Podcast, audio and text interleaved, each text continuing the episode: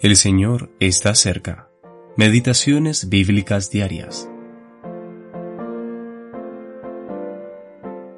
Pero hay del solo, que cuando cayere, no habrá segundo que lo levante. Eclesiastés capítulo 4, versículo 10. ¿Está bien aislarse? Entre las muchas razones por las cuales la palabra de Dios anima a los cristianos a construir puentes de amistad y compañerismo entre sí, ciertamente esta es una de ellas.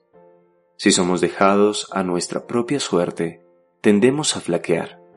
Necesitamos apoyarnos unos a otros. Sin embargo, es perturbador ver la cantidad de cristianos que caminan solos en estos días tan malos, aislados, ya sea por elección o por necesidad. Realmente los compadezco. Hace algunos años atrás, una extraordinaria creyente partió a la presencia del Señor. Ella caminó casi toda su vida con cristianos que se reunían simplemente al nombre del Señor Jesucristo y, durante todos esos años, había visto muchas contiendas y divisiones carnales entre estos creyentes. Le habría resultado fácil justificarse si se aislaba solitaria y egoístamente, en lugar de eso, disfrutó plenamente de la comunión con los hijos de Dios e hizo todo lo posible por aportar a esa comunión. Cuando alguien se enfermaba, muy probablemente recibía un plato de sopa casera de su parte. Ella ayudaba y alentaba a quienes por diversos motivos se encontraban angustiados o afanados. Ella me recuerda mucho a otra mujer extraordinaria, Febe, a quien Pablo describió de la siguiente manera.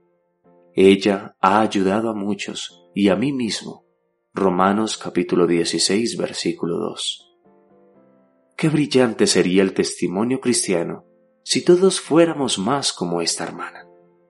Si camináramos tan cerca del Señor para valorar profundamente la comunión de los creyentes. Si apreciáramos tanto al siervo perfecto que fuésemos impulsados a servirlo de todas las formas posibles, si fuésemos conscientes de nuestra propia debilidad, comprendiendo que aislarnos está mal y que nos necesitamos unos a otros. Si fuésemos personas en las que se puede contar para ayudar a los debilitados. Oh, que Dios nos conceda ser tales cristianos. G. W. Steidel